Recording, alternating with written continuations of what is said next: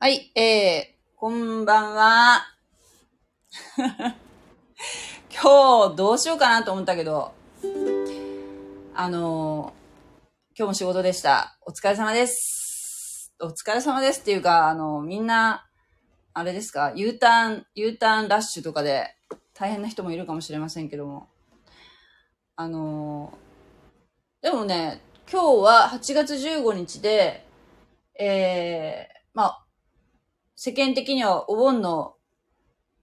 ね、最後の日だから、あの、結構お休みの人ってまだいらっしゃったんじゃないかなと思うんだけども、今日、電車乗ったら、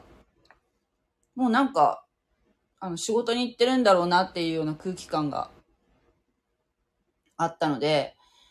まあ、ね、私も仕事だったし、まああの、今日からね、仕事っていう人も結構いらっしゃったんじゃないかなっていうふうに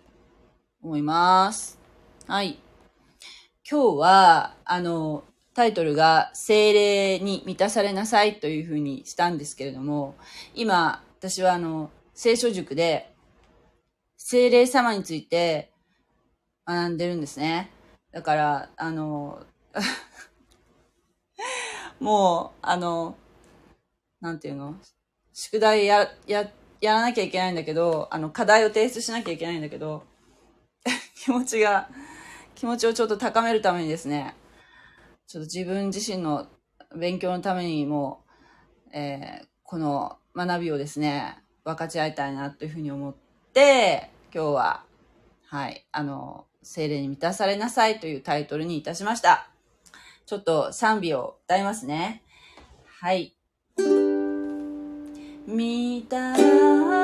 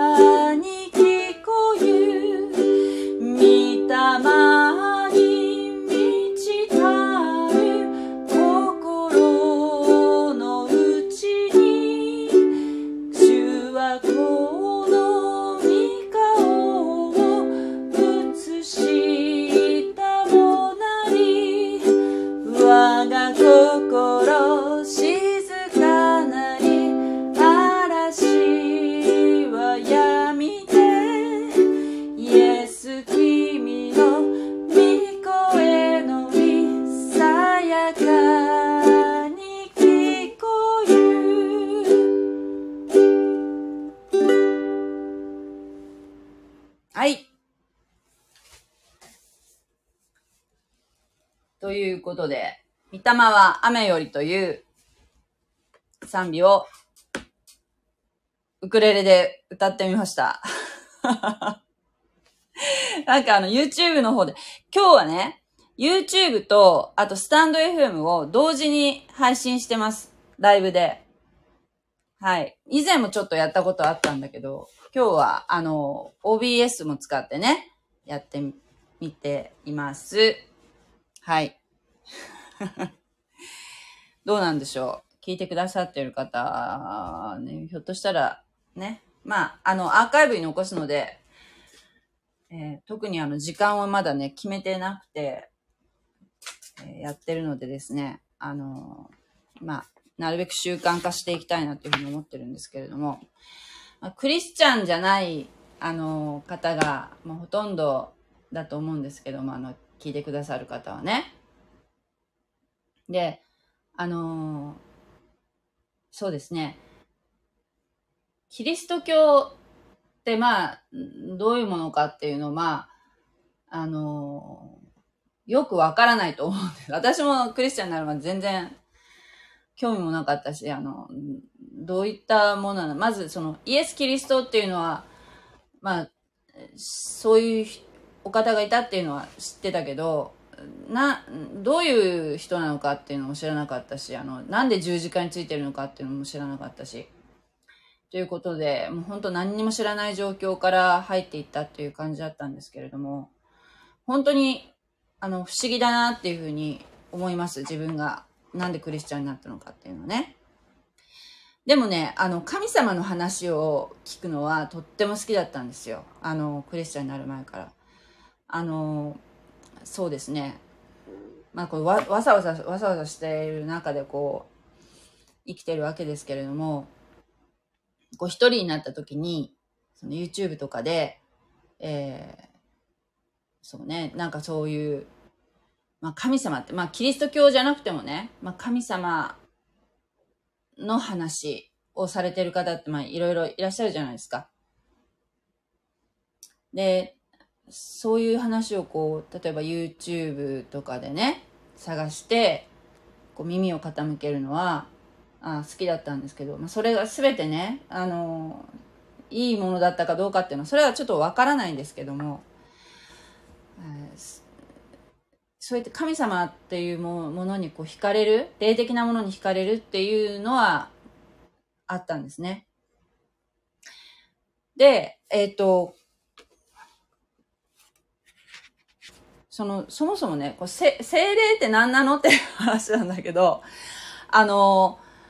キリスト教っていうとね、まあ、一神教っていうふうに、あの、思われている方多いと思うんですけど、まあ、確かに一神教ですよ。一つの神様を信仰するんですね。だけど、一つであって、神様っていうのは一人のお方であるけれども、三つの威嚇って言って、まあ、人間じゃないから威嚇っていう言葉使うけど、三つの人格をお持ちで、じみ三人、三つでもある。三人っていう言い方してあれだけど、三人でもありながら一人でもあられるっていうね。っていうのが、あの、三位一体って、三位一体っていうのはよく聞くでしょ？ね？あの、政治とかでなんかこう、三位一体の改革とかなんかいうふうに、あれは間違った使い方なんですけど、あれは三つの、三つのものを一つにこう束ねてっていう風な意味かもしれないけど、三つであると同時に一つでもある。一つであると同時に三つでもあるっていう、こうね、人間の頭ではとても説明できないし、理解できないところなんだけど、でもそういう風なお方だ、神様はそのようなお方だというふうに考えな上で、うん、そういうふ風なお方だと思って聖書を読まないと、全然、あの、理解できないんですよ。あの、たった一人の神様が全部、なんかこう、いつでもその、お一人の神様っていうわけでもなくて、その場所場所で、やっぱその役割分担っていうんでしょうか。でも、でも一人の神様でもあったり、でも三、三つの神様であったりっていうのはね、ちょっとなんか説明しづらいんですけどね、私の語彙力がないので。まあそういうふうな神様の中のお一人なんです。精霊様っていうのはね。だからもう歴史とした神様であられるんですけども、父なる神様、お父さん、父なる神様、子なる神様、子なる神様っていうのがイエス・キリストね。で、そしてもう一人、精霊なる神様。精霊なる神様が、じゃあ父なる神様がいらっしゃるからお母さんかっていうと、そう、それでもない。それも違うんですよね。あの、神様にはそもそも、あの、本来は性別とかは多分ないと思うんですけれども、だから、父なる神様っていう、だからといって、なんか、もう、なんていうかな、えー、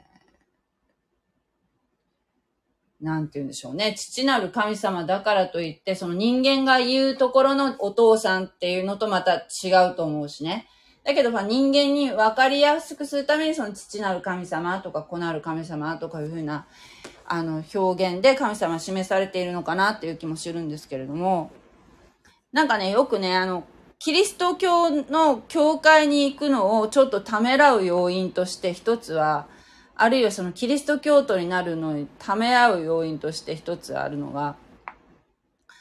あの、なんか縛られるんじゃないか、何かこう規則とかね、ああいうのに縛られるんじゃないかっていうふうに、あの、勘違いされてる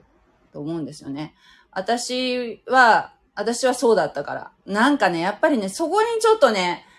どうしようかなっていうふうに、こう、あの、まあ、教会に行った後も、なんかこう、がんじがらめにされそうな気がして、どうかこう、心をこう、閉ざしてる、固く閉ざしてるようなとこがありましたよね。例えば、ほら、献金。献金とかも、なんかネットで調べると、ね、11献金って言って、あの、収入の10分の1は捧げなきゃいけないとかなんか、そういうふうななんかことがを読んだりして、まあその10分の1って言ってもなんかやっぱりそのカツカツで生活してたりすると、その、え、そんなのできるのかなとか思ったりね、したりもしたし、なんかこう、えー、そんな献金とかなんか怖いなとか思ったり、したこともあったし、実際ね、もう、あの、洗礼を受けて、もう、教会員とかなってる人でも、なんか、たまに、この間も見たツイート、ツイッターの中で、なんかその、その献金に関してね、すごくやっぱ悩んでるような人とかもいらしたりして、私が今言ってる教会っていうのはそういうなんか強制みたいのはない、全くないので、あの、あんまりなんかそういうふうなことで、こう、あ反発、反発心を持ったりっていうのはないんですけども、やっぱ教会によっては、あの、いろいろこう、思うところが、ね、いろんなこと言われる、言ったりする人もいるのかもしれませんね。だけどね、本当は、あの、そういう、なんていうかな、ことは関係なく、もう本当になんか、あクリスチャンになってよかったっていうことの方が、はるかに大き大きいしね。で、そういうふうな、なんかこう、方はあまりなんかクローズアップされないんだけど、本当はクリスチャンってなったってもう本当に私は多分人生の中で一番すごい良かったなと思うことなので、これ、こんなにいいことないなっていうふうに思ってることなので、あの、それをなんかうまく、えー、言葉で伝えてるっていうのは、とっても難しいんだけど、でもそれはやっぱりなんか、あの、私がなんかこう幸せに生きてるっていうところをやっぱ見せるっていう、そういう、そういうなんか私の姿を見せるっていうのも一つなのかもしれないけどね。なんかでもそれをなんか、どうなのかな私はほら、生活を皆さんにこう、いつも見せてるわけじゃないし、世の中の価値観っていうのはすごくやっぱり物質的に豊かな人が、あなんか幸せっていう風にやっぱりどうしてもね、あの、そういう風に見ちゃうからね。私は決してそんな物質的にめちゃめちゃ豊かっていうわけでもないからね。それもなんかあんまりこう、証にならないかなって思ったりもするんだけど。でもね、自分が生活していく分にはもう本当にもう十分なものをいただいてると思いますね。あの、仕事もあるしね。そして、あの、病気したけど、今は仕事復帰して、あの、仕事も行けてるしね。まあ、たとえね、その、や、あの、病気で、あの、苦しんでいても、クリスチャンはどこかしらなんか、突き抜けて、どこかしらなんかのんびり構えていられるっていうところがきっと、あの、あると思って、それ、それはなんか本当クリスチャンの方とか多分同意してくださると思うんですけど、なんかどっか大丈夫って思ってる、あの、自分がいて、あの、それもね、やっぱり、あの、精霊様のね、あの、助けなんじゃないかなっていうふうに思ってますね。で、精霊様っていうのは、あの、なんていうかな、どう、うん、父なる神様とか子なる神様っていうのは、イエス様とか父なる神様っていうのはなんかこう、なんとなくこう、イメージっていうか像がこう浮かんで、あの、まあなんとなくこう、入りやすいっていうか、わかりやすいような気がするんですけども、精霊様っていうとなんかその霊っていう風な形になるとなんか、形がなんかこうないような感じで、すごくなんかこう、えー、つかみどころがないような感じがして、わかりにくいっていうふうに、あの、思うんですけども。だけどね、今、私たちがこの生きているこの、イエス様以降、イエス様以降のこの、もう2000年ぐらい経ちましたけど、これは、あの、実は精霊の時代って言われてて、あの、精霊様がものすごく活発に働いてらっしゃる時代なんですね。だから精霊様のことを抜きに、キリスト教っていうのはもう本当に語れないし、そして現に、あの今、あの、最もなんか、こう、活発に活動されている、その、教派っていうのは、やっぱりその精霊派って言われているような方々の教会っていうのは、すごくあの、教会の勢いがいい、いいっていうふうに聞いてます。私はあの、精霊派ではなくて、あの、バプテストっていうところに所属してるんですけどね。はい。えっ、ー、と、でも、あの、聖霊様って、じゃあ、どういう方かっていうとね、一番身近、一番身近っていうか、まあ身近なお方でもあるわけですよ、クリスチャンにとって。どうしてかっていうと、あの、イエス・キリストのあの、福音ね、イエス・キリストは私たちの罪の身代わりになって死んでくださった十字架でね。そして墓に葬られた。そして三日目に蘇られました。そして、あの、今もね、生きておられる。この福音の三つの要素を信じた瞬、自分のこととして信じた瞬間に、その人の中に精霊様が入ってくださるわけですよ。自分の中に精霊様が住んでくださる。自分が、その精霊の宮になるんですね。わかりますか？だから、なんていうの？あの、何かこう、神殿を作って、その中に神様がいるんじゃなくて、自分の中にイエス様以降ね、イエス様が、あ天に変えられて、そして、えー、以降、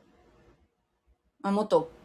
詳しく言うと、ちょっと、あの、わかりにくいと思う。ペンテコステっていう出来事があったんですけど、そのペンテコステ以降は、信者の、信者、信者の中に精霊様が住んでくださる。住んでくださる。っていう、もうすごいことになったわけで、自分がもうお宮みたいになっちゃった。だから、どこで、世界中どこに行っても、どこでも、礼拝っていうかこう、あの、お祈りを捧げることができるし、いつもそれこそ自分が朝起きて出勤するときも一緒についてきてくださるし、一緒に仕事してくださるし、そして一緒に帰ってきてくださるし、共にもういつもいてくださるということなんですよね。で、あの、エペソビトのへの手紙、エペソビトへの手紙5章の18節に、精霊に満たされなさいっていうふうに書いてあるんですね。精霊様っていうのは、信者の中に必ずですよ。必ず信じた瞬間に精霊様入ってくださるんですね。入ってくださるんだけども、あいつも、こう、満ち満ちているわけじゃない。どうしてかっていうと、自分の心の中のに、やっぱりたくさん部屋があると思うんですけども、どっか人間って明け渡さないようにしてる。これは神様にもう、こう、明け、明け渡せないっていうような、どっかそういうふうななんかこう、えー、かくななところがあって、でもそれを全部 解放して、全部神様にもう洗いざらい明け渡して、もう、しまうと、すごく精霊様にこう満たされて元気が、こう満ち満ちて内側からなんかこう、もうやる気が湧いてくるっていうんでしょうか。なんかこう、ぶわーっとこう、なんかこうもう走りたくなるような 何かをし、やりたくなるっていうような、こう、すごくエネルギーがね、湧いてくるらしいんですよ。私は、私はなんか、あ、こういう感じかなっていう風なのはなんとなくわかるんだけど、でも確信はもまだ持てないんだけど、これ、これは本当になんか自分の、自分の思い込みなのかなっていうふうに思ったりもするけど、でも、でもこれが精霊様の満たし、今私は満たされたのかなっていうふうに思ったりもする時もたまにあるので、だから、そういうふうなのをクリスチャンはですよ、精霊様がこう、内住してくださるっていうのはもう神様の一方的な恵みなんだけど、でも、いつも常に常に満たされ続けなさいっていうのは神様のご命令なんですよ。だから、精霊様のその満たしを求めて、そして、いつも、こう、なんていうの？こう、勇気100倍というか もう本当にこう、満ち満ちた、満たされた気持ち？うん。あの、を、になるっていうことですよね。それを求めていきなさいっていうのは、えー、神様のご命令としてあるんですよね。はい。そしてね、まあ、今日は、あの、本当に、とっかかりしかやりませんけど、全、いっぺんに話すともう長くなりすぎるからね。どんな信者にも信じた瞬間に、こう、聖霊様が内住してくださって、そして、どんな信者にも、ね、その人は性格の悪い、もともとすごい性格の悪い人とか、そういうふうな性格とか、うんぬん関係なしによ。最低一つは、精霊の賜物っていう、賜物を与えてくださるんですね。賜物っていうとなんかギフトっていう風な言い方するとまた違うんだけど、なんかね、ギリシャ語ではカリスマっていう風な言い方するの。カリスマっていうのがね。だから、これは本当にクリスチャンじゃないといただけないんだけど、信じないといけいただけないんだけど、すご、すごくないですか？私にも多分一つはある、あるはず。で、それは、どういう種類があるかっていうのはまた今度お話ししますけど、こんな私でも、その、まあ、聖書的にはその19ぐらい、19個、19種類あるっていうふうに言われてるんだけど、その中の一つは最低私は持ってる。で、それは別にその自分の、なんていうかな、自己実現とか、自分のなんていうか、自分の欲の、欲求を満たすためのものに与えられたんじゃなくて、それは教会を立て上げるため、ああの、奉仕のために、えー、なんていうかな、信者同士のね、信者同士のその、えー、お互いに使い合うっていうかね、そ、そのために、教会、教会っていうとなんかその、まあ、地域教会のその教会も教会なんだけど、それも、ま、含めるけど、なんていうの、教派を超えて、もう全部、地球全部の教会キリスト教会、地球全部のっていうかもう本当に現、時間も超越したその、キリスト教、キリスト主として信じる者たちの群れ、全部その、その人たち、その教会を、どんどんこう、構築していくために、その賜物っていうのは与えられるわけですね。その信者一人一人にも与えられるし、その地域の教会にも与えられるし、そして全体の教会って世界中の教会全体としての教会にも与えられるしっていうものなんですって。ええー、あの、そう言ってね、そうやってね、こう、だからキリスト教に、教徒になるっていうのは、なんていうかな、こう、搾取されたりとか、がんじがらめにされたりとか、制約があってとか、もう本当に不自由になるとか、ちょっと全く逆で、実は、神様からたくさんのものを一方的な恵みでいただいているっていう側面があるんですね。もうそう、いただいてる分の方が多いくらい。で、圧倒的に多いですよね。だから、あのそういうことをですね、あのちょっとこれからまたお伝えしてきたらいいなと思っています。はい。じゃあ、最後に、えー、っと、ちょっと口語訳、手元にあの口語訳なんですけど、さっき言ってたあの、エピソ、エペソビトへの手紙5章の18節を読んで終わりにしたいと思います。酒に酔ってはいけない。それは乱行のもとである。むしろ、御霊に満たされて、というか、ここですね。これが、まあ、